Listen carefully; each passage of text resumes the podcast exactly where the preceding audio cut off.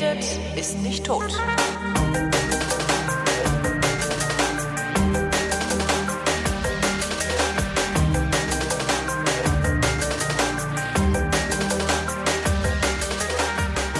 Ich rede mit Tobi Bayer. Das heißt, hier ist der Realitätsabgleich. Einen wunderschönen guten Morgen, Tobi. Moin, Holgi. Neulich hat das noch von alleine abgeblendet hier, diese Musik. Ist auch komisch. Ich hatte dich übrigens gar nicht gemutet. Du hattest mich nicht gemutet. Nö, aber ich. War das so ein Psychotrick, weißt du? Trotzdem einfach mal die Schnauze Ja, genau. gehalten. Ich habe dich gemutet. Ah ja, dann brauche ich ja jetzt auch nichts zu sagen. Warum soll ich was sagen, wenn ich glaube, dass ich Genau. gemutet bin? Guter Trick, oder? Wenn im Wald ein Baum umfällt, um Ja, ja, was nee. damit zu hören. Genau. Macht das dann überhaupt ein Geräusch? Ja, natürlich. Wenn ein Mann im Wald etwas sagt, aber seine Frau ist nicht da, liegt er dann immer noch falsch?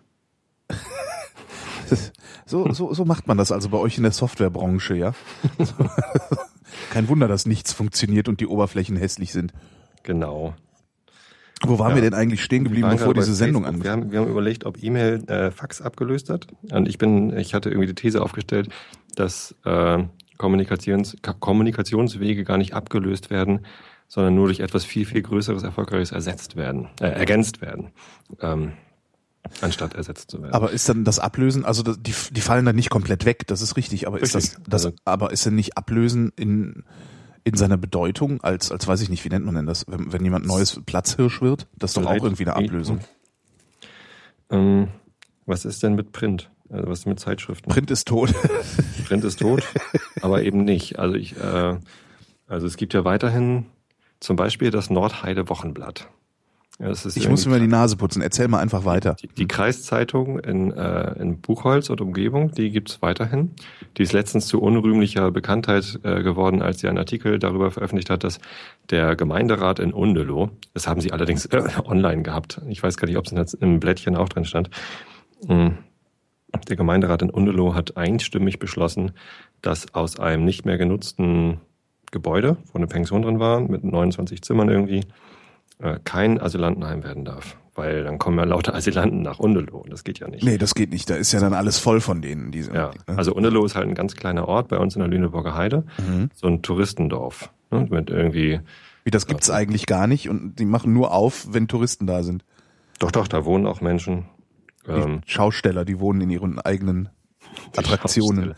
Die Schausteller wohnen in ihren eigenen Attraktionen. Das ist ja mal was. Wie heißt das? Hundeloh? Undeloh. Nicht Undeloh. un, ohne H vorne, Okay. aber hinten.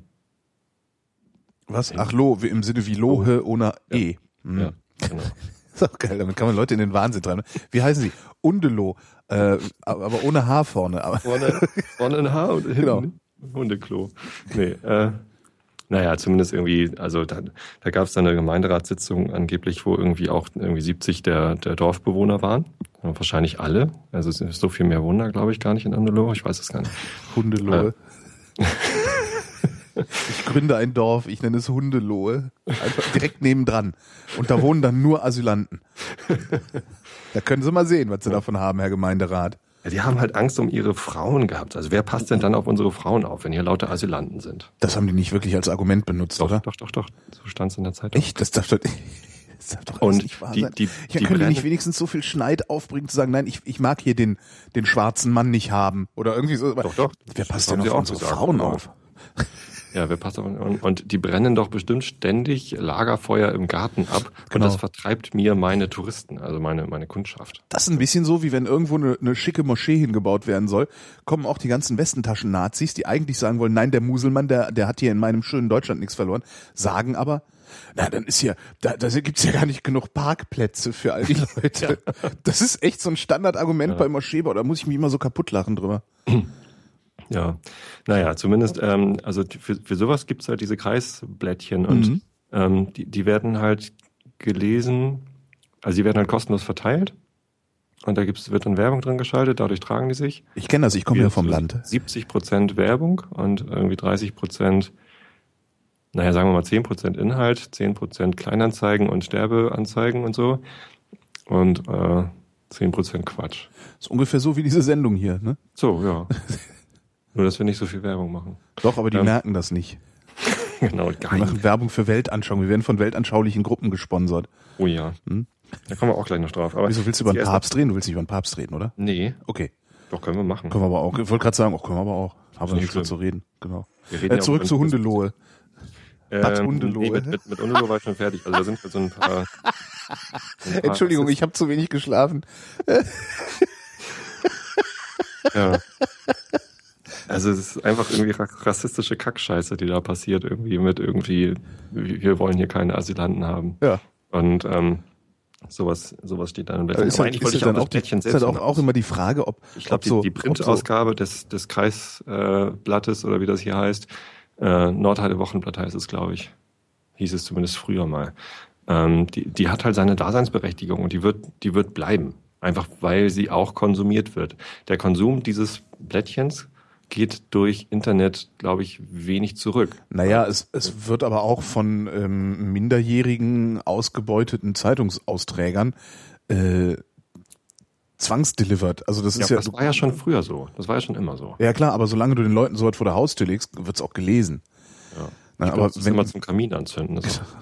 Ich brauche das. Aber wenn das jetzt so ein, also ein, ein, Lean, auf, das zu liefern. ein Lean-Forward-Medium wäre, also wenn sie sich darum kümmern müssten, dieses Medium zu nutzen, würde, glaube ich, das Kreisblatt auch nicht genommen werden, sondern würde auch jeder sagen, naja, nee, äh, die amtlichen Bekanntmachungen, die hängen ja im Schaukasten auf dem, am, am Dorfanger von Bad Hundelohe. Also das ist so. Ja. Ja. Ach, keine Sowieso Ahnung. diese Schaukästen fand ich immer schön. Amtliche Bekanntmachung. Die eigentliche Frage, wie wir darauf gekommen sind, war ja, was kommt Mhm. nach Facebook oder wie lange bleibt Facebook? Ja. Das hast du gefragt. Ja, ich habe ich, nee, ich hatte gesagt, ich bin gespannt, äh, wie lang sich das hält und äh, wodurch das abgelöst wird. Also was was was was dann so Dieses Twitter. Na, Twitter ist ja was völlig anderes. Das stimmt, das stimmt. Aber es ist auch ein Kommunikationskanal. Ja, aber nicht, das ist nicht so. Bei Facebook hat man ja immer das Gefühl, man würde auch Leute erreichen. Bei Twitter hast du ja immer, sprichst du ja Echt? immer erstmal, also ist, nee. nee. meinst du nicht? Hast du? Ja, schon irgendwie. Also Facebook ist so, bei, bei Facebook habe ich immer das Gefühl, also wenn ich da reingucke, habe ich immer das Gefühl, oh Mann, ey, ein Glück benutze ich das nicht so, so häufig. Das ist auch ganz witzig. Ich bin eigentlich jemand, der sich total leicht in sowas verliert, aber bei Facebook gelingt mir das irgendwie nicht, mich da festzulesen irgendwie. Aber da habe ich das Gefühl, dass wenn ich irgendwem eine Nachricht schicke oder sowas oder überhaupt da was reinschreibe, dass das auch tatsächlich gelesen wird. Bei Twitter habe ich immer, wenn ich, wenn ich was veröffentliche, das Gefühl, okay, das ist jetzt erstmal veröffentlicht, das kann prinzipiell gelesen werden von allen. Aber ich gehe erstmal davon aus, dass es keiner tut.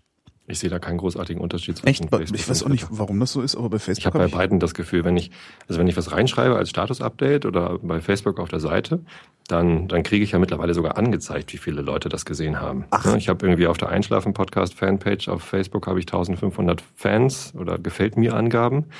Ähm, und wenn ich dann ein, ein Status-Update schreibe, dann sehen das 300. Alle anderen sehen das gar nicht, Hm. weil sie sich nicht eingeloggt haben oder weil der Facebook äh, Filter-Algorithmus entschieden hat, die sind eigentlich gar nicht Fans, sondern die haben, nur, die haben nur gefällt mir geklickt, weil Tobi die bezahlt oder was auch immer. Was kostet denn sowas eigentlich? Äh, ja, man kann ja tatsächlich Fans kaufen. Ne? Mhm. Also ich habe das jetzt nicht gemacht. Ja, hat die CDU da nicht irgendwie so ein, so ein äh, äh, weil da gab's doch irgendwie letztes Jahr irgendwas, wo, oder nicht? Hätte ich nicht Oder gedacht, dass die dafür Geld ausgeben, ehrlich gesagt. Naja, irgendwo- dachte, die irgendwo müssen- einfach die junge Union. Das Nee, machen. irgendwo müssen die ja hin mit ihren komischen schwarzen Koffern. Also irgendwo muss nicht Facebook. Naja, Ja. Sag mal, zähl ich eigentlich? Was? Ich? nö, überhaupt nicht. Das hätte ich dir dann gesagt. Das ist nur hier im Monitor, sondern Ach so, knass, knapp, ich habe mich knarzt. selbst auf dem Monitor, das kenne ich also nicht, das mag ich nicht. Ach so, genau, du hörst dich ja nicht so gerne. Ja. Du, du hast immer noch dein Reisemikrofon dabei, ne? Müssen wir der Ich Hörerschaft habe sagen. hier Samsung Gomic Genau. und stehe gerade, ähm, ich habe es auch gerade getwittert. Ich habe ein Bild von meinem Ach, Mixscreen getwittert. Ja, ich Aber eigentlich ist das eine ganz gute Idee, das in die Jacke zu hängen. Ja, so halb in die Jacke. Also ich spreche halt direkt auf die Jacke drauf. Mhm. Äh, vor, dem, vor dem Mikro hängt noch mal so eine große tote Katze. Ah, okay. Das ist nicht wirklich tote Katze, sondern es ist so ein Nebenprodukt, tote Katze. Ähm, also so ein, so ein, so ein Popschutz. Mhm. Ähm, aber die Jacke fängt halt nochmal ordentlich was ab vom, vom Dings. Aber in diesem Samsung Gomic, da ist halt auch ein Kopfhöreranschluss dran und äh, da landet dann irgendwie das, das, was ich reinspreche, landet da auch gleich drauf. Ich habe noch nicht rausgefunden, wie ich das ändern kann, das muss ich machen. Äh, Kopfhörer rausziehen. Ja, aber dann höre ich dich nicht. Dann muss ich den Ja, du musst Ach so, Kopfhörer in, ja, in den Rechner. Also ja, das stimmt. Ja. in den Rechner und Skype sagen, es soll den. Kopfhörerausgang benutzen. Also Skype benutzt gerade als Eingang und Ausgang äh, das. USB, genau, Gomic. Und du musst Skype halt sagen, benutzt den internen Kopfhörerausgang. Mach ich nächstes Mal, dann muss ich den Rechner anders hinstellen, weil jetzt, jetzt stehe ich ja hier so eine Rede auf die Wand. Aber ist halt, ist, ist ich finde das immer ganz, ganz interessant. Also dieses Gomic ist, das ist echt eine Empfehlung, ne? Wenn einer sagt, ah, ich weiß ja gar nicht, was ich mir für ein Mikrofon hole, ich würde auch gerne mal einen Podcast machen oder so. Äh, wenn man einigermaßen diszipliniert ist im Umgang mit diesem Mikrofon, also sprich äh, nicht so rumhebelt die ganze Zeit und den Kopf hin und her dreht und sowas, sondern an einigermaßen äh, wohl definiertem Abstand immer da reinspricht und äh, nicht zu viel Dynamik auf die Stimme gibt, äh, finde ich, kommt da ein erstaunlich guter Klang raus. Das stimmt. Also äh, es kostet halt 50 Euro Genau. und genau das Ich glaube sogar noch weniger, ne? 45 oder so. Ja, irgendwie sowas. Also, ja. Es ist schön klein, es ist halt für unterwegs auch sehr gut. Du benutzt das ja zum Verschicken, ne? Hm? Ich Du habe, ich benutze es das zum. Verschicken. Ne? Ich habe, äh, ich habe, ich habe, wenn ich, wenn ich, also ich habe für für ein- für ein Feature äh, Interviews machen müssen, also das heißt machen müssen gemacht und äh, habe GoMix verschickt, weil ich dachte, bevor ich nach München fahre, um ein Interview aufzunehmen, das kostet mich entweder Flug oder Zugreise, es kostet mich einfach einen Tag Reise. Und so eine Reise nach München und zurück, die kriegst du auch nicht unter 200, 250 Euro.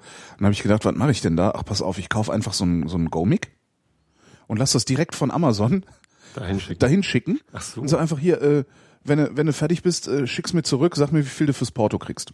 So. Ja. Und das funktioniert eigentlich ganz gut. Also Und wie viele Go-Mix hast du mittlerweile? ich habe drei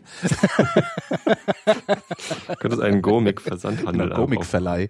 Verleih. Äh, ich habe drei, davon äh, eins äh, am Mann sozusagen. Sendmic. Ähm, und äh, eins, eins liegt noch bei einer, liegt, äh, bei, einer, bei einer Freundin in Frankfurt am Main, mit der ich demnächst eine Sendereihe starten werde. Äh, und das fangen wir einfach mit dem Gomic an, Ja. weil die sehr diszipliniert ist. Ja, das geht auch. Das ist total super. Also für Anfänger ist das richtig gut. Und auch wenn man in Urlaub fährt oder weiß der Geier was. Also das ist echt ordentlich. Ja. Immer wieder begeistert von. Völlig wieder mal abge... abge Ja, wo, worum ging's hier eigentlich? Worum geht's hier eigentlich? es ging eigentlich um... Kuraufenthalte in. Bad Hundelohe. Ja. Ja. Ja, also Undelo habe ich ja nur angebracht. Du hast dann angefangen zu fragen, ob du zerrst. Und dann hast du mich wieder auf den Stimmt, Pfad, den Pfad Ich weiß. meines Fetischs gebracht. Okay. Ähm, dann, äh, ich glaube, die Frage, wie lange Facebook noch wichtiges Genau. Medium ist, können wir gar nicht beantworten. Ich glaube nur, dass die Abstände, mit denen äh, wichtige Medien durch noch wichtigere Medien verdrängt werden oder, oder, oder, oder ergänzt werden, die werden kürzer. Also wenn du mal überlegst, äh, Fernsehen war doch irgendwie so eine Ergänzung zum Radio. Radio ist dadurch ja nicht weniger geworden, sondern ne, hat halt weiterhin seine Verbreitung gehabt. Äh, hat aber einen Bedeutungsverlust erfahren. Und zwar äh, ein, ein, wahrscheinlich den, den größten Bedeutungsverlust, den jemals ein Medium erfahren hat bisher, oder? Ja, es gibt ja immer noch den Deutschlandfunk zum Beispiel. Der ja, ja, zwei Millionen Hörer. Ja Das ist zwar, das ist zwar reicht ja. ziemlich viel. Ne? wahrscheinlich die richtigen zwei Millionen. Eben, ich, ich finde halt nicht, Wie dass viel, das wie reicht. viel Hörer hatte denn Radio zu dem Zeitpunkt, als das Fernsehen erfunden worden ist? Äh, das weiß ich, das weiß ich nicht, aber vermutlich. Gab es überhaupt zwei Millionen Geräte?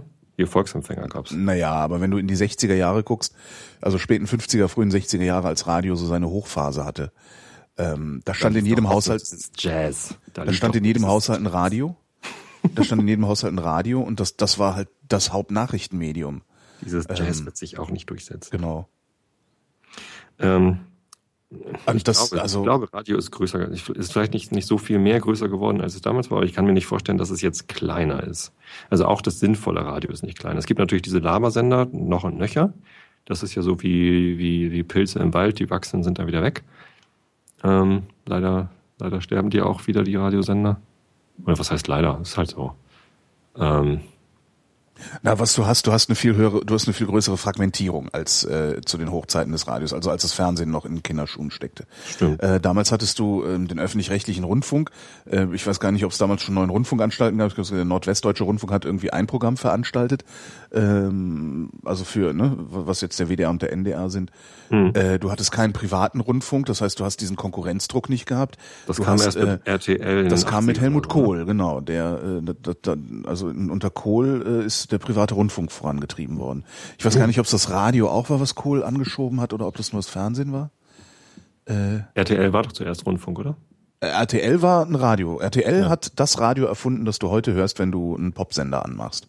Oh Gott. Das hat RTL erfunden damals. Und zwar, ähm, ja, das waren so, also waren so Leute wie Camillo Felgen. Ich weiß nicht, ob der Name dir irgendwas Nee, sagt. nichts. Die haben eben damals von Luxemburg aus äh, auf Mittelwelle gesendet und haben ernsthaft Pop gemacht. Frank, Frank Elsner äh, kommt auch von Radio Luxemburg. Ja, cool. Und äh, die haben im Grunde hier das alles eingeführt, ne? So dieses äh, auf die Musik drauf quatschen, Jingles spielen, äh, lustige Geräusche, Gewinnspiel mal machen, um Aufmerksamkeit zu erzeugen. So dieser ganze Krempel, den du, der heute Standard ist, mhm. das hast du alles zuerst bei Radio Luxemburg gehört. War schon faszinierend damals. So als Kind mit Mittelwelle, weißt du? Schon toll. Die Konkurrenz des Fernsehens hat das Radio sicherlich verändert. Das können wir mal äh, auf jeden Fall sagen. Aber es hat es das hat, Radio nicht, nicht verdrängt und auch nicht getötet. Das nee, es hat seine Kampagnenfähigkeit, glaube ich, eingebüßt durchs Fernsehen. Also ich glaube, Radio war in, in, also vor dem Fernsehen war das Radio äh, kampagnenfähig. Ähm, da konntest du mhm. wirklich Leute mit bewegen und ich glaube, das geht mit Radio heute nicht mehr. Jedenfalls nicht mehr in, in, in so einem Umfang, dass du, weiß ich nicht, gesellschaftlich äh, etwas herbeiführen könntest oder so. Möglich. Wobei Aber die Frage ist, ob das überhaupt hat diese Kampagnenfähigkeit. Äh, ich meine, wenn wir es jetzt an der Kampagnenfähigkeit festmachen wollen, ähm, hat die Bildzeitung als Printmedium ihre Kampagnenfähigkeit verloren? Nee, äh, ich habe nicht. die die Tage, also letztes Jahr war das, glaube ich, ein schönes Essay gelesen von der Bundeszentrale für politische Bildung. Da ging es um die Kampagnenfähigkeit der Bildzeitung und da weist einer nach, dass die Bildzeitung ihre Kampagnenfähigkeit verloren hat. Also dass sie in der Lage sind, so wie früher noch mit Florida Rolf vor zehn mhm. Jahren, mhm. Ähm, die Bundesregierung zur Handlung zu zwingen. Ähm, weiß ich nicht, ob die das noch können.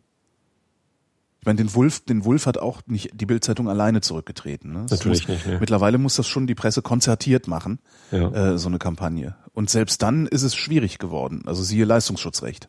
Ja, ja das stimmt. Äh, trotzdem ist Print, glaube ich, nicht, also Print wächst halt nicht mehr so schnell. Und ich meine, wenn es, wenn, wenn jemand sagt, ein Ding ist tot, dann heißt es ja nicht notwendigerweise, dass es weg ist, sondern nur noch, dass es bedeutungslos ist. Äh, dass es nicht mehr so stark wächst, dass es halt irgendwie statisch geworden ist. Statisch vielleicht tot, aber nicht weg. So. Na, ich finde, ich finde, wenn etwas sich nicht mehr so stark entwickelt, äh, dann wird es ja auch uninteressant für zum Beispiel Investoren, weil Investoren findest du nur für Dinge, die sich entwickeln und wo ganz viel Potenzial drin steckt. Hm. Würdest du jetzt noch in Facebook investieren? Ist da noch Potenzial? Äh, ich würde niemals, also ich hätte, ich hätte auch anfangs nicht in Facebook investiert, aber. Hättest du es gemacht, wärst du reich. Ja, wahrscheinlich. Ja. Nee, aber ähm, mit Tod, wenn ich tot sage, dann meine ich wirklich bedeutungslos. Also natürlich, äh, es, es gibt gibt's noch, äh, weiß ich nicht, äh, Letterpress-Druckmaschinen. Ja? Ähm, aber die sind halt bedeutungslos geworden. Ja, also.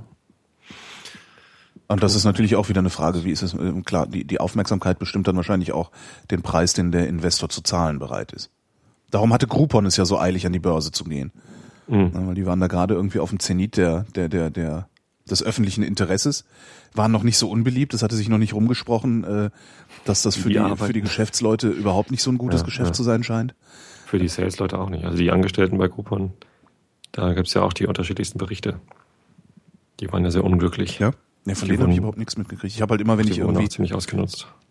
War ein so ziemlich harter Führungsstil in der Firma. Mhm. Oh, das behaupte ich jetzt einfach so, ich weiß es gar nicht. Ich hab da nicht naja, die, die, die müssen halt um jeden Preis der Welt müssen nur gelesen. wachsen wie blöde, ne? weil die haben halt kein, kein Produkt, das nicht aus dem Stand irgendjemand kopieren könnte. Ne? Ja.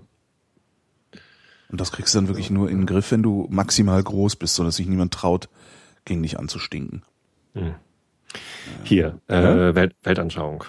Weltanschauung. Neues Thema. Neues Thema, Weltanschauung. Heute ist äh, Aschermittwoch. Ja. Ähm, das bedeutet, äh, dieses ganze Karnevalszeugs ist mal vorbei. Ein Glück. ich habe es geschafft, nicht eine solche Sendung im Fernsehen äh, zu überseppen, sondern ich habe es Montag versucht während NSFW, aber Tim hat mich nicht gelassen. Mhm. Ja. Und ähm, äh, Aschermittwoch heute beginnt die Fastenzeit bis Ostern, bis äh, der Herr wieder aufersteht. Der Herr. Ja. so lange können wir jetzt also liegen bleiben. Ähm, ist äh, Fastenzeit. Äh, es können ja gar nicht genau sieben Wochen sein, ne? Weil heute ist Mittwoch, Ostern ist auf den Sonntag. Geht nicht. Sind, glaube ich, sechseinhalb Wochen. Ähm, aber die evangelische Kirche äh, macht dann immer diese Aktion sieben Wochen ohne. Kennst du das? Nee. Sieben Wochen ohne ist ähm, angelehnt an die Fastenzeit. Ähm, sind, glaube ich, 40 Tage oder so, ne? Ja. Ey, ich war, keine Ahnung, ist das das, wo, ähm, wo Jesus in der Wüste und nichts zu essen hatte und so? Genau. 40 also Tage, ja. Der Ursprung ist das, äh, ist das Darben, das, das tatsächliche Fasten ähm, und die damit verbundene Selbsterkenntnis. Hunger als Hunger ja. als Selbsterkenntnis. Sehr schön. ich habe Hunger. Ich habe manchmal habe ich auch Hunger. Was für eine Erkenntnis. Irre, ne? Manchmal habe ich auch Durst. Ich habe das tatsächlich schon ein paar Mal gemacht. Ähm, nicht nicht äh, 40 Tage nichts essen, aber 40 Tage auf etwas verzichten. Äh, nicht um zu darben und um mich zu bestrafen, sondern um zu gucken, wie ich ohne dieses, äh, was ich sonst mochte, irgendwie gut zurechtkomme. Meine erste Erfahrung damit war äh, sieben Wochen ohne Fernsehen. Habe ich den Fernseher nach unten getragen in den Keller und Deine ähm, Frau ist ausgezogen. Die Kinder war- hassen dich seitdem. Ne? Ich war zu dem Zeitpunkt noch nicht verheiratet, ich Ach so, war okay. Student. Ähm, und habe allein in der Wohnung gewohnt. Und das war total super, weil ich habe den Fernseher hinterher nicht mehr hochgeholt. Ich habe gemerkt, so, ey, die Zeit, die ich vorm Fernseher verbringe, das ist alles verschenkte Zeit. Da war ich irgendwie, wie alt war ich? Keine Ahnung, 25 oder so. Habe vorher halt gerne mal irgendwie abends vorm Fernseher rumgehangen und irgendwie alles Mögliche angeguckt und auch tagsüber das Ding irgendwie mal angehabt und so und habe halt hinterher äh, durch diese sieben Wochen festgestellt, was man mit der Zeit alles machen kann, wenn man äh, wenn man nicht Fernsehen guckt. Ja. So, das war gut. Letztes Jahr habe ich sieben Wochen ohne frittierte Kartoffeln gemacht. Ich bin, das großer, ich auch hin. ich bin großer Fan von Pommes, Ja. wozu du Fritten sagst. Nee, Sagst du die nicht? eigentlich Fritten heißen. Die eigentlich Fritten heißen? Ja, natürlich. Fahr mal nach Belgien, bestell Pommes. Fahr mal dahin, wo das Ding erfunden gibt's- wurde und bestell Pommes. Da gibt's Äpfel. Äh, Chris, da gibt's, äh, wenn du Glück hast, äh, wenn du Glück hast, wirst du mit den Äpfeln nur beworfen. Es heißt Fritten. Ein für Pomme- alle Mal. Pomme- de terre ist äh, französisch für Kartoffel, oder? Erdapfel oder so. Ja, Ja. Naja, heißt halt Pommes. nix. Frag mal meine Kinder. Frag mal meine Kinder, als wüssten die Bescheid. Ja, die wissen Bescheid. Du, du musst mal, du musst dir mal Louis C.K. anhören. Der sagt nämlich eine, der sagt zu, zu Kindern, sagt er ganz interessante Sachen. Ne? Seine Tochter ist sieben Jahre alt Mhm. und alles, was sie bis dahin geredet hat, war komplett unwichtig. Er hätte ihr auch nicht zuhören können und es hätte sich nichts geändert. Okay. Auch eine Einstellung. Na, der macht ein sehr schönes Stand-up-Comedy, ähm, in der er halt auch erzählt, äh, erzählt, wie, wie sehr er seine Kinder hasst. Ähm, Super. Was halt super ist, weil der sagt halt, ne, Eltern tun immer so, äh, als, als, äh, als würden sie ihre Kinder nicht hassen. Dabei Ah, ist das okay, gar nicht wahr, verstehe. sondern man hasst seine Kinder. Man wünscht sich so oft, dass sie einfach still sind oder einfach verschwinden oder sonst irgendwie was. Ja. Da erreicht er bestimmt viele Leute mit. Du dir mal angucken, dich erreicht er auch damit, mit Sicherheit. Ja, sicher. Klar. Das ist so Also, eine Sache, darüber ich liebe meine Töchter, gerne. aber können diese scheiß Weiber nicht mal die Fresse halten? Also so, schon, schon echt klasse. Ja. Ja. Äh, Äh, Entschuldigung, zurück zum Fasten. Diesmal Äh, auf- genau. auf Fritten verzichten. Letztes Pommes. Jahr habe ich das gemacht. Äh, Pommes und Chips, weil ich, ich bin ein Chipsmonster. Ich kann Chips fressen ohne Ende. Mhm. Und ein Abend ohne Chips ist, ist Quälerei für mich. So. Ein Ja, ist, Abend ohne Chips ist ein verlorener Abend. Man kann einen Abend ohne Chips verbringen und man sollte es nicht tun, weil man sonst, ja, nein, ach, ist halt so. Ich esse halt total gerne Chips und, und hatten wir letztes Mal schon, äh, das Wichtigste an der Currywurst sind gute Pommes, Fritten. Kann sagen. Nur weil die Belgier schlecht bewaffnet sind, heißt das nicht, dass wir sie verhöhnen müssen. ähm, Belgier. Haben das wirklich die Belgier erfunden? Äh, natürlich. Wir Also schreiben ich- es, zumindest schreiben wir es ihnen zu, weil sie sonst nichts haben. Ich weiß, dass es in Belgien äh, sehr köstliche Fritten gibt. Äh, in Holland übrigens auch.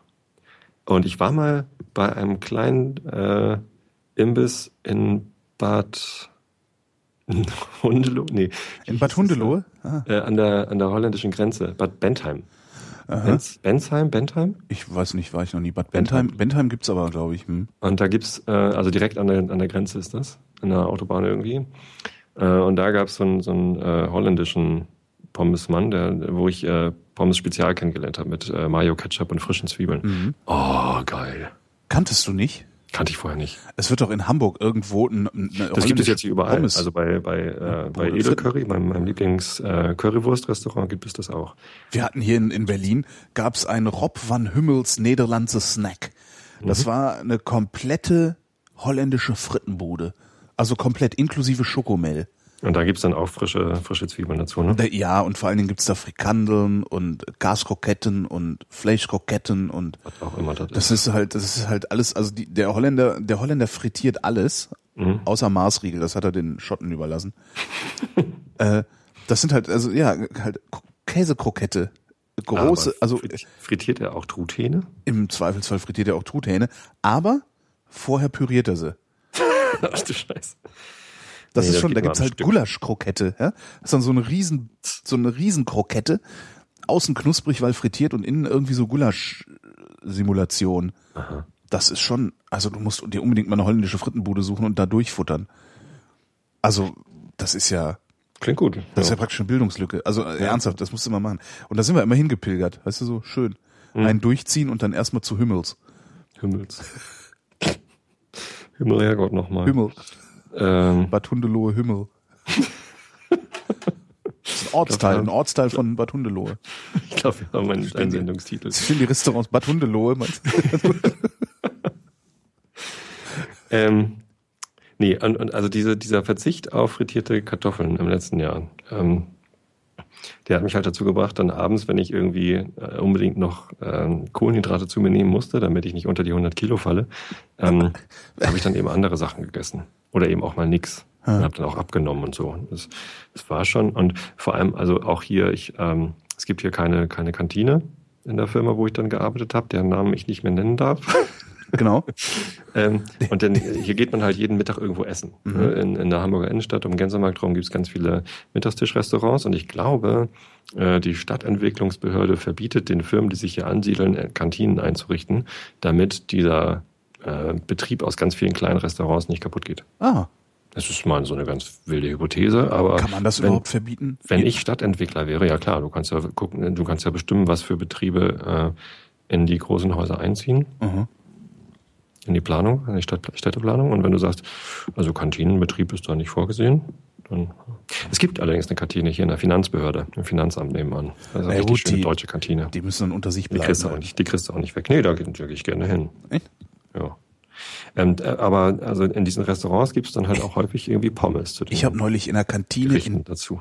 in der Kantine der IHK, glaube ich, war das in Dortmund gegessen. Und? Das war vielleicht widerlich.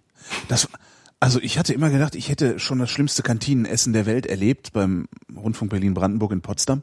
Mhm. Aber das ging, also das ging noch mal drunter. Also das war so, nee, das kann man überhaupt nicht beschreiben. Das Essen war so ganz normales Kantinenessen, aber alles drumrum war sowas von räudig und und lieblos und blah. Also die ganze Experience, also die User Experience in dieser Kantine, das war grauenhaft. Ja. Da Es gibt noch eine, noch eine geile Kantine hier in Hamburg in der, in der Baubehörde. Das ist so ein paar Schritte von hier entfernt, Richtung Michel.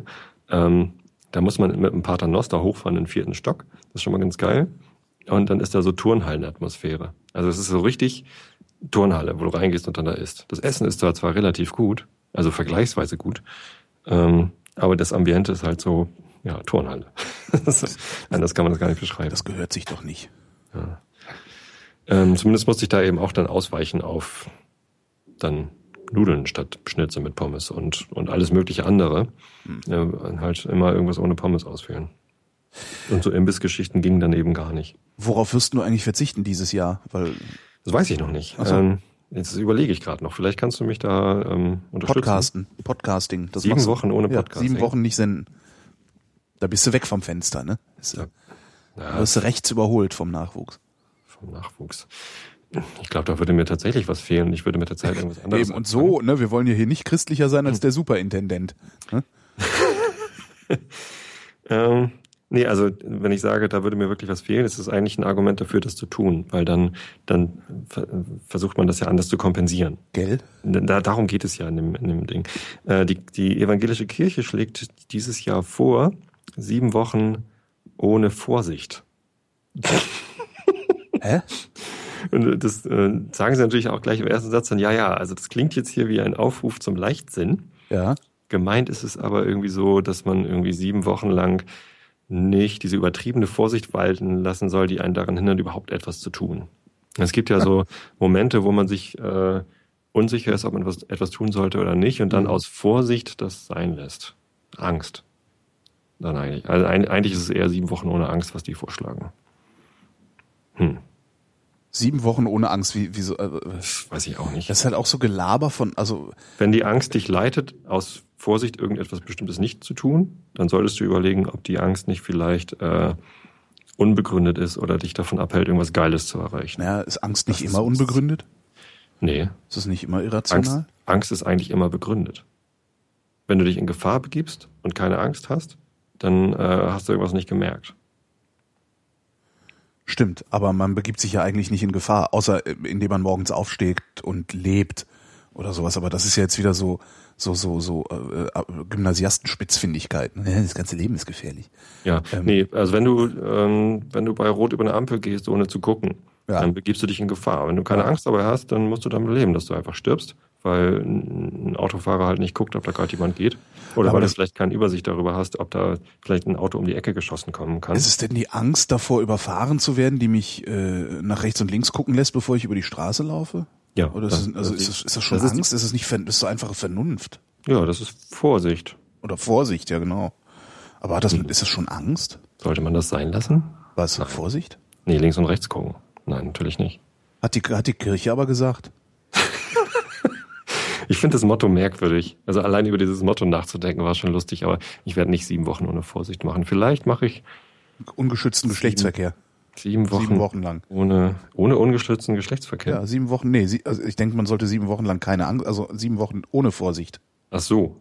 Sieben Wochen lang geht täglich ohne Täglich ungeschützten mit, mit Geschlechtsverkehr. wechselnden Partnern. Mit wechselnden Partnern in zwielichtigen Etablissements. nee. Hä? Nee. Am Stadtrand, am Stadtrand, da sind, machst du, zur Kur, zur Kur nach Bad Hundelohe fahren und da am Stadtrand im Bordell, ja, ungeschützten Geschlechtsverkehr haben, weil die Kirche dir das so gesagt hat. Könnte man machen, äh, muss Hm? man aber nicht. Nee, nee, mach ich, glaub ich nicht. Ja, Soweit ist so, ne? So, da, da, da stellt Vielleicht man einmal, stellt man einmal nur, stellt man deinen Glauben auf die Probe, ja? Und dann sowas. Vielleicht mache ich noch mal wieder sieben Wochen ohne Alkohol. Das ist, äh, das ist zwar so ein bisschen geschummelt, weil das Ja. ja auch eine, eine hilfreiche Sache ist irgendwie. Aber dann kannst du ja hinten im Garten, kannst du ja ein bisschen Dope ernten gehen. Dann brauchst du nicht zu saufen, kannst du einen kiffen. Da wächst ja noch nichts bis Ostern. Jetzt, jetzt reiten sie bei dir nach Ostern ein. So, Herr Bayer. Dann gucken wir mal, ne? Ja, lass mal sehen. Wo sind denn die Pflanzen? Ja, können sie ruhig kommen. Ja, bei uns wächst eh nichts. Ich habe hab zwei Apfelbäume gepflanzt, schon zwei. Ne, Damit man, damit die sich gegenseitig befruchten. Wusstest du, dass Apfelbäume Fremdbefruchter sind?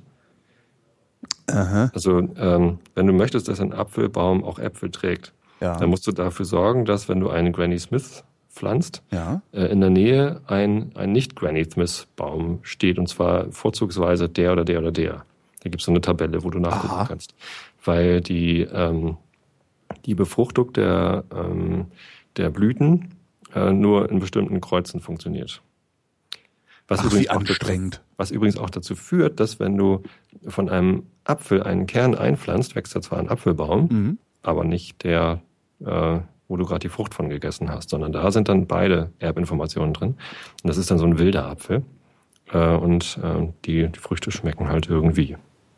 Mal sehen wie. Wie lange Doof, ne? dauert das denn dann, bis du da deine, also äh, hast du, hast du jetzt so ein kleines Bäumchen, also so ein Setzling äh, in den Boden gepackt oder einen richtigen Baum reingedonnert? Also ich habe da zuerst nur einen Baum gepflanzt, der war so 1,50 hoch, ähm, weil ich dachte, die Nachbarn haben ja auch alle Apfelbäume. So, vielleicht geht's. Mhm. So, ging aber nicht. Wuchs, wuchs nichts dran. Dann habe ich drei Jahre später habe ich dann äh, noch einen zweiten Apfelbaum, von dem ich glaubte, dass er dazu passt, weil ich irgendwie die Sorte vom ersten schon vergessen hatte. Den haben wir einmal ausgetauscht, weil er irgendwie eingegangen war. Ähm, ich glaube, da bin ich mir durcheinander gekommen.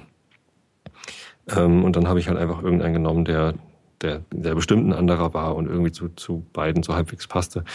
Ähm, das habe ich aber erst letztes Jahr gemacht. Das heißt, dieses Jahr habe ich große Hoffnung, dass vielleicht ich einen Apfel aus dem eigenen Garten essen kann. Das ist nichts Neues für mich. Äh, Bei meinen Eltern im Garten stand ein Apfelbaum, einer, Mhm. der immer Äpfel getragen hat ohne Ende.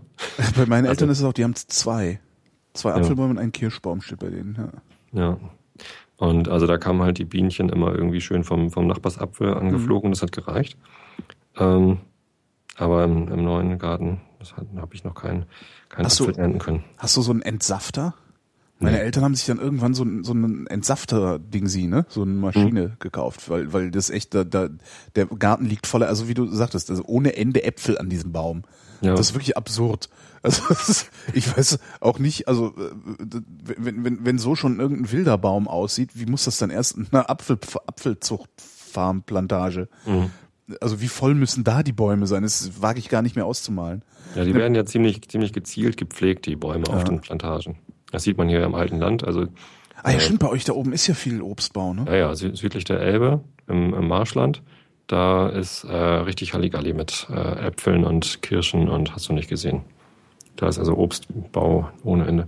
Und ähm, ich habe auch in der, in der Bekanntschaft habe ich da einen Obstbauern und der erzählt auch immer, wie das da alles abgeht. Also das ist, das ist ganz schön, ganz schön heftiger, heftiger Job, glaube ich. Aha. Ja, aber natürlich eine, mal- eine Sehenswürdigkeit von Hamburg. Wenn, Ich hab wenn, mal im, wenn im äh, alten Land im Frühjahr die Blüten da sind Ja. und dann kommt noch mal Frost. Ne? War, ist das immer so? Dass die, so. dass die Apfelbäume schon blühen und dann kommt noch mal Frost, das kann halt passieren. Mhm. Weißt du, was die dann machen? Nee. Die ähm, besprenkeln alle Bäume mit Wasser. Die machen halt einfach einen Rasensprenger, ne, beziehungsweise einen Plantagensprenger, Mhm. äh, weil sich dann ähm, halt eine, eine Wasserschicht über den Blüten bildet, die friert. Ah, Dann hast du da diese gefrorenen Apfelblüten. oh wie geil. So, das schützt halt die Blüten. Und das ist, das ist fantastisch. Das ist echt eine Sehenswürdigkeit. ja, glaube ich. Ja, also wenn, wenn Hast du da früher- Fotos? Hast du da Fotos von? Ach, das findest du im Netz tausendweise. Also Okay. Ich selber habe keine gemacht, aber findet man. Ja, Ach, das klingt aber echt hübsch. das ist sehr hübsch. Ja. Ich habe mal Hundeloh hat übrigens keine Apfelbaumplantage. keine Apfelbaumplantage in Bad Hundelohe. Das, äh, ich habe mal eine, ich glaube, das war auch so eine, eine Fernsehdoku, oder? Was eine Fernsehdoku oder was ein Radiofeature? Man kommt ja immer so durcheinander, ähm, weil die Bilder ja meistens egal sind. Äh, da ging es auch um Äpfel und ähm, da haben sie eben auch so Apfelbauern und, und Großhändler und sowas äh, gehabt, die auch sagten, naja, nee, also wenn der Apfel nicht äh, eine bestimmte Größe, eine bestimmte Farbe hat, ähm, dann nehmen die den nicht, die Kunden. Und zwar auch nicht die Großhändler. Also hast du dann irgendwie eine Kiste Äpfel, da sind drei drin, die irgendwie scheiße sind, aus welchem Grund auch immer, nehmen die die ganze Kiste nicht. Ja, ja Also das das ist, äh. Und, und bei Orangen ist das, glaube ich, auch so gewesen. Also das ist irgendwie total, total irrsinnig. Also wenn es nicht makellos aussieht, also als, als wie, wie, wie so ein Plastikapfel, dann kauft's keiner. Was man hier machen kann mit den Äpfeln, wenn man zu viel hat, ist ähm, zum, zum Entsafter bringen. Also hier gibt's halt auch Ah, Firmen, Firmen, die Säfte herstellen. Und da kannst du halt einfach hingehen, Äpfel abgeben kriegst du Saft. Also nicht genau aus den Äpfeln, weil so. das wäre zu viel Aufwand. Äh, oder glaube ich. Aber du kriegst halt einfach dann, okay, welche Sorte ist das, die und die, ja, dann kriegst du halt Saft, so. Aber nicht notwendigerweise ähm, genau den von deinen Äpfeln. wenn du Äpfel hast, kauf dir einen Entsafter. Also bei meinen Eltern gibt's dann halt immer Apfelsaft, die ganze Zeit. Also sie haben Mhm. manchmal so viel Apfelsaft, dass meine Mutter ab, frischen Apfelsaft einfrieren muss. Mhm. Also das ist irgendwie völlig Ja. irrsinnig. Ich glaube, meine Schwiegermutter hat sowas. Die hat alles sowas. Entsafter ist cool. Ja, So wie. Brotbackmaschine finde ich auch geil. Kannst du nicht im Ofen Brot backen? Bestimmt auch. Ich habe keine Brotbackmaschine. Ich backe auch nicht im Ofen Brot. Ähm, ich Mhm. Meinst du, du würdest mehr Brot backen, wenn du eine Brotbackmaschine hättest? Ja, bestimmt. Weil das ist halt so äh, Fire and Forget, ne? Also Mhm. schmeißt halt alles rein, sagst dem Timer, sagst dem Timer, fang einfach zwei Stunden bevor ich aufstehe an. Mhm. Und wenn du aufgestanden bist, hast du ein frisches warmes Brot, wo du Ja, das ist schon ganz geil. das ist schon super, ja. Das ist echt super. Mhm. Aber ich, ich, wenn, wenn ich halt mir mein Brot selber backen könnte, ich, ich würde 300 Kilo wiegen. Weil ich esse halt unendlich gerne Brot. Mhm. Also, und Brot Ja, ist also, ich finde Brot auch gut. das ist halt echt so dermaßen energiereich, das Zeug. Also ich kann, ich kann halt auch ohne weiteres so 500 Gramm Brot wegessen. Ach du Scheiße, nee, das kann Ja. ich nicht. Kann ich so, geben, geben Sie mir mal so ein halbes Roggenbrot da. Obwohl, nee, das sind dann kann nicht das 500 Gramm, das sind dann, glaube ich, 250. Ist ja, ja. Ich kann das in Gesellschaft. Also wenn irgendwie Ja. bei meinen Schwiegereltern irgendwie Geburtstag gefeiert wird und abends gibt's halt dann nochmal ein gemeinsames Abendbrot Mhm. und da steht dann halt irgendwie Graubrot, Schwarzbrot äh, und ein bisschen Weißbrot für die Kinder, weil die das Schwarzbrot nicht mögen. Und dann irgendwie eine, eine große Platte Aufschnitt und Käse und was weiß ich alles. Da, da kann ich auch Brot essen ohne Ende. Komischerweise äh, deutlich mehr, als ich normalerweise essen würde. In Ich- Gesellschaft essen ist immer irgendwie. Brot ist bei mir wie Schokolade. Also Schokolade kenne ich auch kein Ende. Und das ja, habe ich bei Brot halt auch. Also das ist, da, ich werde davon auch nicht wirklich satt.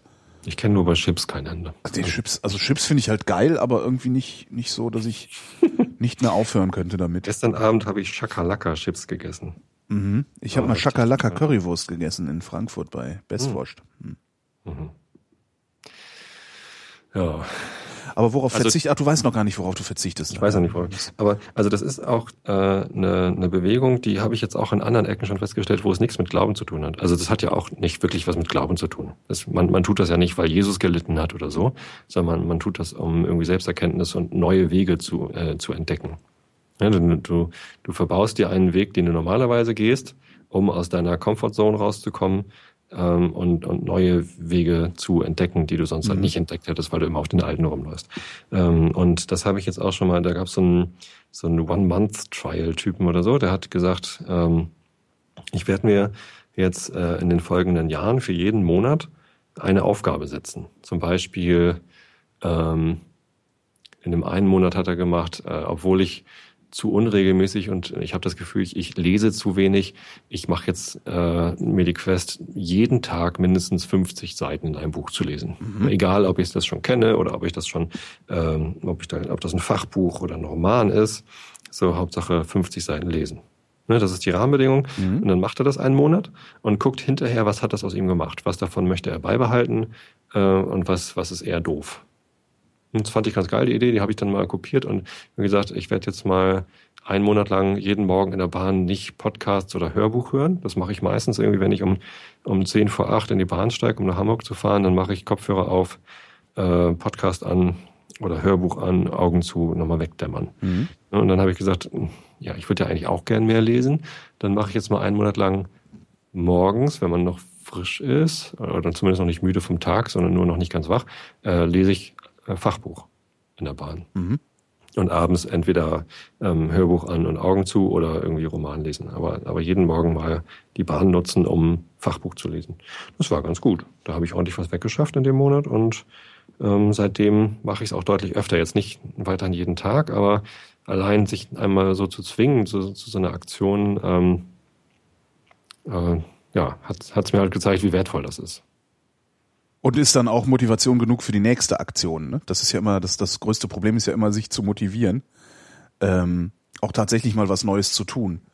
Was ja. auch immer das sein mag, das Neue. Ob das jetzt ist, äh, äh, äh weiß ich nicht, mehr Sport machen, weniger essen, äh, äh ja, oder mehr Irgendwas, Fachbücher halt lesen oder mit dem Rauchen aufhören. Äh, ja. Das sind ja alles Motivationsfragen. Ne? Und da kommt dann meistens irgendwie Community ins Spiel. Ne? Wenn du es nicht alleine machst, ist es leichter, den, den inneren Schweinehund zu überwinden. Und, und das ist halt irgendwie die Karte, die die Kirche dann spielt. Ähm, ja, ich denke, ja. man muss den inneren Schweinehund, ich habe da also ein, Kumpel von mir, der hat ja so ein, das ist so ein Motivationscoach und der hat einen inneren Schweinehund umdefiniert, was ich eigentlich ganz cool finde. Der sagt halt, man muss den halt nicht überwinden, ähm, weil der innere Schweinehund ein Teil von dir ist und du willst dich halt nicht selbst überwinden, sondern mhm. du musst einfach nur lernen, deinem inneren Schweinehund äh, genau zuzuhören, also zu erkennen, was der jetzt gerade von dir will und ihm gegebenenfalls trainieren, was anderes von dir zu wollen. Also er sagt halt, genau. halt, der, der Mechanismus, halt also im Grunde der Mechanismus, der Mechanismus, der die Comfort Zone ähm, aufrechterhält. Das ist der mhm. innere Schweinehund. So, und der sagt halt, der innere Schweinehund macht, der hat halt zwei Aufgaben, ähm, es dir angenehm zu machen und Stress zu vermeiden, auch, ne? Also nichts Neues reinzulassen. Ja. Ähm, und das, das, also, also dieser Mechanismus, dass du ja, ohne drüber nachzudenken, immer dieselben Verhaltensmuster hast. Das sei der innere Schweinehund, sagt er. Und äh, den könnte man trainieren, den Schweinehund, weil ist halt ein Hund. Ja. ja. Finde ich irgendwie ein ganz nettes Bild irgendwie. Und das heißt, halt, du musst halt umtrainieren. Wenn du dem Hund dreimal äh, äh, einen neuen Weg zeigst, dann wird er diesen neuen Weg laufen. Vielleicht und das finde ich in Hundeloh. Genau, Bad Hundelohe, der innere Schweinehund von der Bad, Bad innerer Schweinehundelohe. Genau. Der Schweinehund, das Schwein von Hundelohe. Mhm. Bad Hundelohe, nee. Das innere nee, das Schwein. Das innere Schwein. Überwinden Sie Ihr inneres Schwein. In Bad Hundelohe. In Bad Hundelohe. Könnte man mal als Selbstfindungskurse machen. So eine Kurklinik ist das. Ja. Genau. Das ist eine Schweinehundüberwindung. Mir tun die Leute, die in Hundelohe wohnen, echt leid übrigens. Ach komm. Also äh, 70 von denen. Ja, wieso tun die dir leid? Immerhin haben die keine Asylanten da. Mhm. Ah, Deswegen schlechter Scherz. Okay. Nein, ähm, aber, aber ich, ich glaube, dass es durchaus auch vernünftige Menschen, die nicht Rassisten sind, in Unterlo gibt. Und die tun mir leid, weil die jetzt irgendwie echt viel Gebäsche abkriegen mhm. durch diese Aktion. Aber die haben den Gemeinderat ja gewählt. Da kann man sich fragen, wussten sie, dass das alles Rassisten sind im Gemeinderat? Oder oh, ich, was mir fällt mich, mal schwer, über solche Leute zu lästern. Mir fällt es auch also, mal. Wir, wir lästern jetzt gerade über das ganze Dorf. Dabei ja, können wir eigentlich fest davon ausgehen, dass es da auch nette Menschen gibt. Ja, natürlich. Es gibt, es gibt auch mit Sicherheit. des Asylantenheims anerkennen. Ähm, es, äh, ich, ich tue mich immer ein bisschen schwer damit. Also ich mache mich natürlich auch gerne drüber lustig über sowas und sage dann auch immer gerne sofort Nazi-Kaff. Ja? Also wenn die Nazis den Ton angeben, dann bist, wohnst du halt in einem Nazi-Kaff. Ja. Das hören die Leute, die äh, aktiv dann gegen Nazis kämpfen, überhaupt nicht gerne, wenn ich ihren Ort als Nazikaff bezeichne. Ähm, aber letztlich, we- weißt du, wir, wir sitzen hier so, also du jetzt nicht, aber ich so, ich sitze hier so in meinem großstädtischen Milieu, äh, halte mich für aufgeklärt. Äh, neben mir wohnt ein Türke, darunter irgendwie eine Bulgarin, ähm, das, äh, darunter eine Griechin. Also weißt du so, ich halte mich halt für so aufgeklärt und sonst was, aber ich, wie würde ich reagieren, wenn ich in einem idyllischen Dörfchen wohnen würde und auf einmal damit konfrontiert wäre, dass da in ein wie auch immer geartetes Containerdorf äh, 80 mir völlig fremde Menschen aus einem völlig fremden Kulturkreis, äh, über die ich immer wieder Schauermärchen höre, wenn die da hinziehen würden. Ich weiß nicht, wie ich reagieren würde. Ich bilde mir gerne ein, so ein toller Typ zu sein, der dann sagt, nee, alles voll super, Aber echt kein Problem. nicht, Aber Moment. ich weiß in dem Moment gar nicht, ob ich das bin. Das ist halt immer so. Ich bin bei sowas immer sehr vorsichtig. Ich habe das von meinem Englischlehrer damals, damals als AIDS frisch war, in den 80ern, ähm, ging es halt auch darum, ne, so, äh, wenn du erste Hilfe leistest, immer AIDS-Handschuhe anziehen und so. Äh, und da gab es dann eben auch so ein paar Schüler, die auch sagten so, ja, nein, aber wenn hier jemand blutend liegen würde, da würde ich nicht drüber nachdenken, sondern sofort helfen. Ähm, und mein Englischlehrer sagte auch, ja, da kannst du jetzt labern, so viel du willst, mein Freund. Wenn hier wirklich einer blutend liegt, bist du der Erste, der nicht hilft. Und äh, ich gehe lieber davon aus, dass ich zu denen gehöre, die nicht helfen und lass mich dann davon überraschen, dass ich es doch tue, als andersrum. Hm. Und das habe ich bei diesem Asylanten in mein Dorf äh, Ding sehr, sehr häufig, dass ich denke, ja, ich sitze hier und hab gut labern. Ne? Aber was würde passieren, wenn die sagen, ja, hier jetzt, äh, du, ich wohne in Hausnummer 37, Hausnummer äh, 39 bis 49, da tun wir jetzt mal lauter Bürgerkriegsflüchtlinge aus. Pff, weiß ich nicht. Da tun wir jetzt mal lauter Rumänen rein, Sinti und Roma. Das sind ja die, die immer die Möbel aus dem Fenster werfen. Genau. Ne? Sagt er, das, hat mir das Fernsehen gesagt. Das, weiß, Fernsehen, weiß, ja. das wissen wir. Wir wissen ja alle, dass alle Rumänen äh, äh, brennend Möbel Ja. aus dem Fenster Oder, oder. Albaner und die bringen alle ihre AK-47 Genau. mit. So, das wissen wir ja alle. Und ich weiß nicht, wie ich darauf reagieren würde. Also ob Ja. ich tatsächlich noch so entspannt wäre, wie ich jetzt tue. Ja. Weiß man nicht. Aber es ist halt scheiße, da geschlossen drüber abzustimmen. Andererseits ist natürlich auch die, ich glaube, die Verteilungspolitik, die die Länder da haben, ähm, glaube ich auch so intransparent, äh, dass du, was heißt intransparent? Irgendwo müssen sie die Leute ja hinschicken.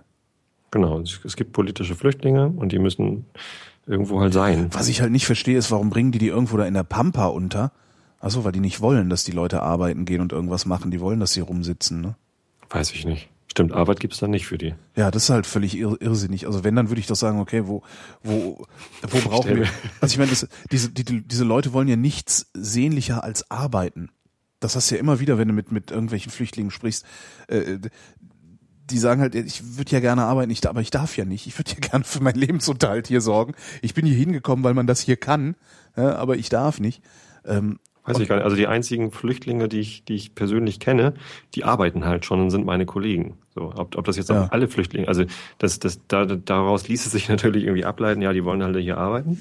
Äh, weiß ich aber nicht, ob ich die Verallgemeinerung kann. Da gibt es bestimmt auch Sozialschmarotzer, wie es Ja, unter den Deutschen eben auch gibt, die Genau. eigentlich nicht arbeiten wollen. Es gibt halt, es sind aber nicht, das, der, der Stammtisch hätte ja gerne, dass alle Flüchtlinge Sozialschmarotzer sind. Eine Einwanderung in die sozialen Sicherungssysteme Ja, ist ja stimmt. dieser, dieser Ja, Kampfbegriff das ist, der, das ist natürlich der, eindeutig widerlegt, weil ich äh, mit, mit vielen Leuten, die irgendwie beim, beim Krieg in Bosnien irgendwie geflohen sind oder so, dann, dann hier gelandet sind, ähm, mit denen ich sehr gut zusammen Ja, und es ist, es ist halt auch Quatsch. Und wenn du, äh, die, die wandern halt ein in, in ein Unterschichtmilieu, äh, und wenn du, wenn du dann mal so auch gerade so ins Unterschichtsmilieu reinguckst, also ich habe da nur Einblick in so türkisch-arabisch äh, in Berlin.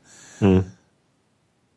Die haben, äh, also ich verallgemeine jetzt mal schön, die haben alle keinen, die haben alle noch nicht mal einen Hauptschulabschluss, ja, aber die gehen alle arbeiten. So.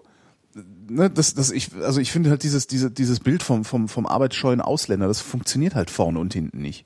Ne, Nur weil die keine legale Arbeit ausführen, weil das einfach nicht, ne, irgendwie niemand ihnen einen richtigen Job gibt. Aber ich, Mhm. ich, ich, wenn, wenn du so durch Berlin hast, klar, klar lungern Jugendliche am Straßenrand rum, ja, aber äh, genauso viele Jugendliche stapeln Kisten hinter der Dönerbude oder hinter dem Gemüsemarkt ihres Onkels.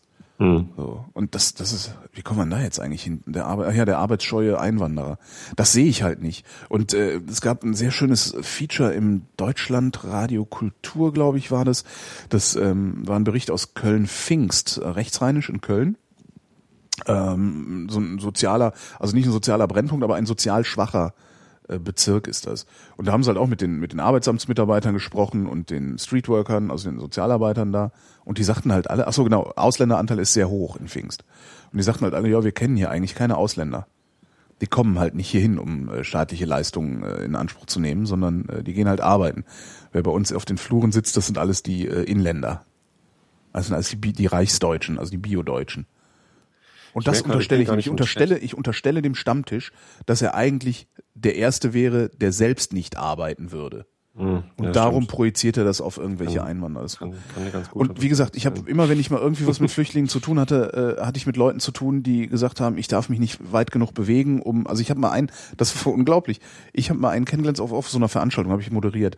Äh, ein Schwarzer, der sagte in gebrochenem Englisch, hat er sich als erstes dafür entschuldigt, dass er nur so schlecht Englisch kann das läge daran, dass der nächste Englischkurs fünf Kilometer weiter weg ist, als er sich bewegen darf. Ah, super. Also, äh, ne? Ja. Und darum verstehe ich gar nicht erst, warum die die in Bad Hundelohe ansiedeln wollen, die Leute. Ähm, die sollten doch lieber mal gucken, äh, wo wird eigentlich, ähm, ähm, ich sag mal, unqualifizierte Arbeit äh, in hohem Maße angeboten. Weil das die wollen, sind ja teilweise gar nicht unqualifizierte Menschen. Die haben ja auch was ja, gelernt. Da, da, die haben halt keinen deutschen Realschulabschluss. Das ist so. das nächste Problem, dass wir ausländische äh, Bildungsding äh, sie nicht ja. anerkennen. Ja. Nein, aber eigentlich würde man auch sagen, okay, wo wird viel manuelle Arbeit gebraucht? Ja, wo, ne, weiß ich nicht, äh, Flughafen Frankfurt oder so. Ja. Mhm. Da kann man, da kann man gut Leute arbeiten lassen, die äh, erstmal keine Qualifikation haben, die die Sprache auch vielleicht noch gar nicht äh, beherrschen, aber immerhin einen Besen schwingen können. Ähm, und da würde ich ja dann äh, doch eher Einwanderer äh, versuchen anzusiedeln. Aber dazu müsste ich grundsätzlich bereit sein, sie arbeiten zu lassen. Und das verweigere ich ihnen ja. Ich will es ihnen ja. ja so unkomfortabel wie möglich machen, weil ich mir immer noch einbilde, dass wenn ich es ignoriere, äh, dass es dann verschwindet. Gehen sie irgendwann wieder weg. Genau. ja. Das ist ja so ein trauriges Thema. Haben wir noch ein fröhliches Thema? Ich, ich dachte eigentlich, mit diesem sieben Wochen ohne haben wir irgendwie was mal, was mal nichts mit unserer Arbeitsrealität und auch nichts mit mit der schlechten Welt. Mit der schlechten Welt zu tun hat, sondern uns irgendwie so auf, auf die, äh, auf den Realitätsabgleich, so, also, ne, wo, also, das ist ja ein Realitäts, ein erzwungener Realitätswandel, den man mit äh, zeitlich begrenztem Verzicht versucht zu erwirken. Hast du sowas schon mal gemacht? Äh, na, ich habe mit dem Rauchen ja. aufgehört und dann nicht wieder War angefangen. das ein zeitlich begrenztes Projekt? Oder ich habe ich, ah, ich habe nicht gedacht, dass ich das, dass, dass ich das schaffe. Also Raucher, die mit Rauchen aufhören, glauben immer, dass sie das nicht schaffen. Insofern mhm. war es zeitlich begrenzt vielleicht, aber das war jetzt nicht so, dass ich gesagt habe, ich rauche jetzt mal sieben Wochen nicht und dann fange ich wieder an. Mhm. Weil das wäre ja schön blöd. Das machen ja aber auch viele Raucher, ne? Also ja, ich höre das immer ja. wieder. Ich mache jetzt erstmal vier Wochen ohne Rauchen, dann gucke ich mal, wie es geklappt hat. Ja, völlig idiotisch. Mhm. Also das werde ich nie verstehen. Also ich habe da überhaupt, mir, mir fehlt wirklich jegliches Verständnis dafür, wie man Gelegenheitsraucher sein kann. Diese verzweifelte Suche nach Möglichkeiten, da rauszukommen aus der Sucht, ohne rauszukommen. Naja, nee, man ist, sagst, ja, man ist ja längst raus. Man, wenn, du, wenn, wenn, wenn du drei Tage nicht geraucht hast, dann bist du raus. Da ist keine mhm. Sucht mehr. Da hast du noch ein bisschen Schweinehund und der muss umlernen. Mhm. Das ist halt, das ist halt, also und darum, das sind halt so Leute, die, die dann nur freitags und samstags rauchen, aber dann eine ganze Schachtel Marlboro. Äh, die rauchen sich halt erstmal wieder in so eine normale Ra Sucht rein und machen danach einen Entzug. Mhm. Und das finde ich, ich, das wäre mir zu anstrengend. Ja, weiß ich auch nicht. Aber ich bin so froh, dass ich Aber so habe ich, hab ich mal bewusst auf irgendwas verzichtet, auf, auf ein Auto. Also ich habe, es, es gibt tatsächlich, oder? Warte mal, lass mal denken. Es gibt so ein halbes Jahr, äh, wo ich kein Auto hatte, wo ich gedacht habe, okay. Führerschein weg, zu schnell gefahren. Nee, nee. Also. Einfach nur, ich hatte halt kein Auto. Ich habe immer, ähm, also ich bin mit, ich hatte mein eigenes Auto, mit dem ich nach Berlin gezogen bin. Dann habe ich hier aber einen Firmenwagen gehabt und habe mein Auto verkauft. Ähm, und als der Job dann zu Ende war, wo ich den Firmenwagen hatte, habe ich mir einfach erstmal keinen neuen geholt. Weil ich dachte, ich wohne hier in Berlin. Ähm, ja, ich wohne hier in Berlin. Ich äh, pendel nach Leipzig. Damals bin ich nach Leipzig noch gependelt zum Wochenende, um da zu arbeiten auch. Äh, und du brauchst nicht wirklich ein Auto, wenn du in Berlin wohnst. Irgendwann habe ich mir dann doch wieder eins gekauft, weil ich einfach, weil, weil der innere Schweine, weil der innere Schweinehund äh, der festen Überzeugung war, das gehört halt dazu, ein Auto zu haben. Ja. In Hamburg, Hamburg braucht man eigentlich natürlich auch keins. Mhm. Ich habe äh, elf Jahre in Hamburg gelebt, die meiste Zeit davon habe ich kein Auto gehabt. Ich habe mir zwei Jahre lang mit einem Kumpel so Privat-Carsharing-mäßig eins geteilt. Ne? Da Mhm. sind wir irgendwie zum, zum Autohüker gegangen und haben uns für 5000 Euro einen alten Passat-Kombi gekauft in Ja. schwarz. Äh, und den haben wir halt immer hin und her gereicht. So. Äh, Wenn ich ihn gekriegt habe, war er meistens leer. und, äh, wenn er ihn gekriegt hat, war er meistens voll. Äh, nein, so war es nicht. Aber ähm, das war dann halt so, dass, dass keiner von uns beiden sich um die, die Maintenance gekümmert hat. Und irgendwann dachten wir, muss man nicht mal Ölwechsel machen und so ein Ding. Und dann sind wir zum, zum Ölwechsel gefahren. Und äh, der Typ hat halt unten die Klappe aufgemacht und da tropften halt so drei Tropfen Öl noch raus. So, ach, deshalb macht das so komische Geräusche. So, Irgendwas weil- schleift weil hier. Kein, kein Öl mehr drin. Scheiße. Naja, den haben wir dann noch verkauft gekriegt.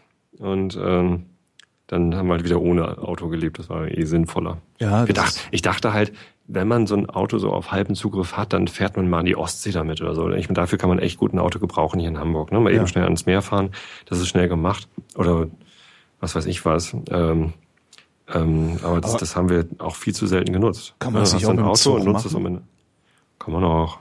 Ein Zug ist immer so, weiß ich nicht. Ich Ner nervt halt. ne? Mhm, Also, ja, nervt. Ja. Also ich, ich fahre mit dem Zug ja jeden Tag zur Arbeit und ähm, auch da hat es schon öfter mal Verspätungen und so. Aber wenn man mit dem Zug in Urlaub fährt oder mal so zum Wochenende, sind fünf Minuten Verspätung völlig egal eigentlich. Ne? Eigentlich sollte man das öfter machen. Ja, das Problem, was ich beim Zugfahren habe, sind halt die, die, die, die, die rücksichtslosen Mitreisenden. Also die, das, ne, die, wenn du in einem Pendlerzug sitzt, da geht's noch, finde ich. Ähm, also so, Naja. also da, zumindest wenn ich in Pendlerzügen gesessen habe, ging's immer noch. Aber sobald du oder sobald ich außerhalb äh, der der Berufsverkehrszeiten, wo die Züge einfach sehr voll sind, das ist dann ein anderes Problem. Also sobald ich außerhalb der Berufsverkehrszeiten unterwegs war, gab's immer irgendwelche Gelegenheitsreisenden, die gedacht haben, sie wären alleine auf der Welt. Achso, die dann sich laut unterhalten. laut äh, Gestank verbreiten, ne, ihre Buletten So, und ihre Eier auspacken, so. Ah, Bulettenbrötchen mit Ketchup also zum essen. Kotzen diese Menschen. Also was, was, was, wie, wie, wie das kapier ich nicht, ehrlich nicht. Ich muss gestehen, ich habe im Pendlerzug irgendwie nach Hause auch schon mal was gegessen. ja, ich auch eine Brezel. Ähm, das, das, das tat mir dann auch immer leid den anderen gegenüber, weil die anderen haben dann auch alle Hunger. Man fährt abends nach Hause und wenn dann da einer sitzt und irgendwie Bratnudeln isst oder so, das ist natürlich scheiße. Und das stinkt vor allen Dingen. Ja, das muss man nicht machen. Nee. Hm. Was man Aber auch sonst machen muss. Übrigens, ja, aber das ist, das ist tatsächlich ein guter Punkt, irgendwie dieser, dieser ähm, Pendler, die haben da irgendwie so ein soziales Gefüge entwickelt, wie man sich verhält, sowohl Genau. im Zug als auch auf dem Bahnhof. Aber äh, gerade am Hamburger Hauptbahnhof gibt's eben dann auch viele Leute, die eben nicht Pendler sind, sondern die Touristen sind oder die irgendwie in die Stadt zum Shoppen gefahren sind oder die halt Total irgendwie so- aufgeregt sind, weil sie mal mit dem Zug fahren.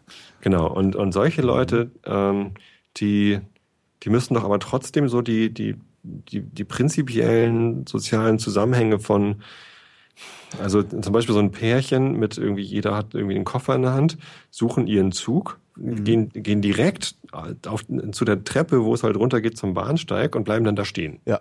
So alles dicht. So, niemand kommt mehr durch. Und die merken das nicht mal. Mhm. Ja, das ist echt also faszinierend, Leute, die ne? im Weg stehen, also die, das, das ist doch das ist doch nicht nur an Bahnhöfen so, Ja, dass, man, ist- dass man im Weg stehen kann. Wie, wie kann man denn das nicht merken? Ich ver- dass das man, frage ich mich dass man gerade Mal. einen kompletten Pendlerzug, der gerade eingefahren ist, aufhält, indem man sich da irgendwie planlos Ja, ja, ja, direkt an einem Durchgang stehen bleibt. Das machen die auch, das machen die Leute auch gerne so in, in engen Fußgängerzonen. Zack, Ja. einfach mal stehen bleiben. Da gibt's einen Song dazu. Das ist total Von- klasse. Ich habe aber auch, Tokotronic. Ich glaube, auf der ersten Tokotronic-Platte gehen die Leute auf der Straße eigentlich absichtlich so langsam, heißt der. Das ist großartig.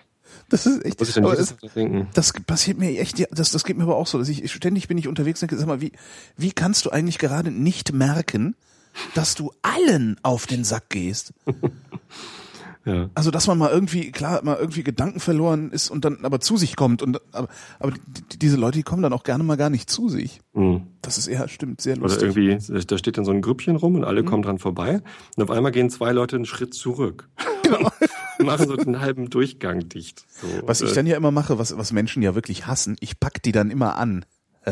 ja, ich pack die dann immer an und schieb die zur Seite mit dem mit den Worten äh, Verzeihung oder gestatten Sie. Und dann aber immer, immer an der Schulter so ein bisschen schieben. Das finden die, da merkst du dann richtig, wie die versteifen und sie. Ja, klar. Das ist ja unangenehm. Also, Ja, ich mache das dann extra. Ich denke mir immer, okay, wenn du mir auf den Sack gehst, gehe ich dir auf Das den Sack. gleich unangenehm. Ja, ich werde dann, ich, ich werde dann unangenehm. Hast du das Gefühl, dass die dann was daraus lernen? Nee. Weiß ich nicht. Nee, das ist, aber das ist pure äh, nur kindische, äh, ist ja nicht mal richtig aggro. Also es ist pure kindische. Ja, Schon, du tust äh, damit ja weh. Du dringst in deren Privatsphäre ein. Du greifst sie an, im wahrsten Sinne des Wortes. ja, Angriff. Angriff! über, Über- Übergriff, übergriffig bin ich. Übergriffigkeit. Ich bin übergriffig in äh, Engstellen. Also verdient haben sie es alle mal. Genau, verdient Leute, haben sie es. sowas nicht merken. Ich, äh, also manchmal murmel ich eine Bemerkung, die dann aber niemand hört, die, die nur für mich gut ist. Ja, man, kann ich mein, man kann das Wort Verzeihung auch wie Fotze aussprechen, geht auch. das ist aber nicht so fein. Ja, aber weißt du, Ich habe da wir einmal tatsächlich schon verdient haben. Du hast was? zwar, ich habe da tatsächlich mal ein, ein ernsthaftes Problem draus bekommen. Ähm, da bin ich gerannt. Äh, da, in Hamburg am Hauptbahnhof, wenn man von der S3 zur U3 will, und dann äh, und das spät abends, dann gibt's also gab es zumindest zu der Zeit, als ich irgendwie noch jung war und in einer Horner Rennbahn gewohnt habe, was an der U3 lag damals. Ähm, da gab es so eine Verbindung, wenn man am Hauptbahnhof umsteigt dann und, und ganz schnell rennt, dann schafft man das. Dann kriegt man den Zug, sonst musst du zehn Minuten warten. Mhm. Eigentlich ist zehn Minuten warten ja nicht so schlimm, außer für so junge Menschen. Wie alt mag ich da gewesen sein? Keine Ahnung, 22. Ähm, und ähm, da bin ich halt immer gerannt. So, und äh, eines Abends, das war dann so, was weiß ich, halb zehn oder so, bin ich halt, oder war das nach der Bandprobe? Äh, Vielleicht auch, vielleicht auch später zehn oder halb elf, bin ich dann da äh, längs gerannt von der S3 zur U3. Und dann kommt man halt durch so ein, so ein Tunnelgefüge irgendwie. Ähm, und dann, dann rannte ich einer Menschengruppe vorbei, hab erst gar nicht drauf geachtet.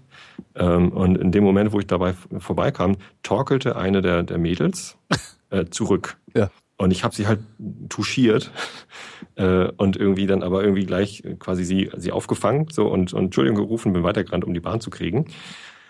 Dann habe ich die Bahn aber nicht gekriegt, weil die irgendwie einen Moment früher gefahren ist. So, äh, dann habe ich aber realisiert, ähm, das war eine Gruppe aus Glatzen. Da standen irgendwie fünf Glatzen mit ihren Mädels rum. und ich hatte halt eines dieser Glatzenmädels irgendwie angerempelt. Ja. Zu dem Zeitpunkt hatte ich gerade, weil ich irgendwie dachte, ich muss jetzt wild sein, äh, mir die Haare erst blondiert und dann flaschengrün gefärbt. Mhm. Ich war nicht wirklich Punker. Na, natürlich nicht. Bunte Haare machen dich nicht bunt, Bunte die machen Haare nur deine Haare bunt. Die haben, das war einfach nur so, ich, ich hatte irgendwie Bock drauf. Das war irgendwie so, kann man ja mal machen. Ohne dass ich großartig meinen Lebensstil geändert hätte. Ich habe auch nicht mit Nietenhose irgendwie dann am Bahnhof gesessen und, und Gitarre gespielt. Aber warst halt eine Zecke. Ich war halt eine Zecke. So. Ja. Das war ich aber schon immer. Früher habe ich lange Haare gehabt, da war ich auch eine Zecke. Ähm, ja, und äh, da kam dann also so ein, so ein anderthalb Köpfe kleinerer Mensch, äh, aber irgendwie ein bisschen schwererer Mensch irgendwie hinter mir die Treppe runtergerannt und grölte mich an, was mir denn einfällt, seine Freundin äh, zu belästigen. Ja. Und, und hat dann die zehn Minuten, die ich dort warten musste auf die nächste U3, damit verbracht, äh, Dich anzuschreien? mich anzuschreien und äh, mir, mir, mir den Tod anzu... Äh, also, bring dich jetzt um! stand da vor mir. Das war irgendwie... Eigentlich war es auch ganz niedlich so. Also, ich, ich wusste, okay, der ist sturzbetrunken. Ja. Ich bin... Ich, ja, ich glaube, ich war zu dem Zeitpunkt noch nicht mal irgendwie so, äh, so unbeweglich, sondern ich habe da noch irgendwie, stand noch ganz gut im Training. Ich habe damals Jiu-Jitsu gemacht. Also ich, Gott. wenn er mich, wenn er mich angegriffen hätte, dann hätte ich den, glaube ich, zerlegt. So. Ja. Und dann hätte ich noch schnell weglaufen müssen, weil dann kommen die anderen fünf und dann weiß ich nicht, ob ich das geschafft hätte. Aber das war irgendwie so, ja, ich, ich will dir doch gar nichts. So, du bist zwar eine dumme Glatze, aber ich, ich hau dich schon nicht. Keine Sorge. Aber was sagst du so jemandem? Sagst du so jemandem halt die Fresse und geh oder äh, Kannst du mich bitte in ignorieren? Ruhe lassen? Es ist doch gar nichts passiert. Ich habe ihn halt versucht zu beruhigen. Das hat natürlich nicht funktioniert, weil ihm Mhm. das irgendwie Spaß gemacht hat, mich so zu bedrohen. Interessant war, auf dem Bahnsteig standen irgendwie noch zehn andere Personen, die dann immer so mal geguckt haben, wie ich. Also ich, ich stand da und habe nichts gemacht und der Typ stand irgendwie in Drohgebärden vor mir und hat mich angeschrien, zehn Minuten lang. Das muss ja auch nerven irgendwann. So, und die haben aber nichts gemacht. Also, dass, dass die nicht so genervt waren und dann irgendwann mal zu diesem Notruf-Dingspunkt, können, können sie mal irgendwie eine Streife vorbeischicken oder so, oder, oder irgendwas anderes gemacht haben, als einfach nur das. Meine so- sagen, kannst du mal die Fresse halten? Das reicht. ja, wir haben es ja alle verstanden. Können, so. Aber, Aber das da haben nachher- wahrscheinlich nicht getraut, weil der halt, Eine Glatze war. der sah halt schon gefährlich aus, so, als ob er einem wirklich auf die Schnauze hauen wollte. Er hat das dann nicht gemacht, ist dann Mhm. nichts passiert. Ähm, ich bin dann halt in die, in die nächste U3, die dann eingefahren ist, bin ich eingestiegen und, äh, und, und weggefahren und war halt noch so ein bisschen verwirrt, so, ey, was halte das denn jetzt für ein Scheiß? Natürlich habe ich auch ein bisschen Bammel gehabt, ob er mich jetzt wirklich angreift, weil hätte ich ja was machen müssen, da hatte ich keinen Bock drauf. Mhm. So, ich wollte mir auch nicht. Seinen Freunden hat er bestimmt erzählt, dass er es dir gezeigt hätte. Total, ja. Witzig war, ähm, in der U3 hat sich dann äh, einer zu mir gesetzt, von denen, die mit auf dem, äh, auf dem Bahngleis standen, ähm, äh, äh, türkischer Herkunft. Ähm, ich weiß jetzt nicht, ob es Türke war, aber halt so südländischer Herkunft. Und der meinte so, ey, sag mal, warum hast du den nicht ein paar geballert? also, ja, weißt du, ich habe einfach keinen Bock, mich zu prügeln. So, das, so bin ich nicht. Das macht halt auch keinen Spaß, also weil das Nee. ist halt immer schmerzhaft.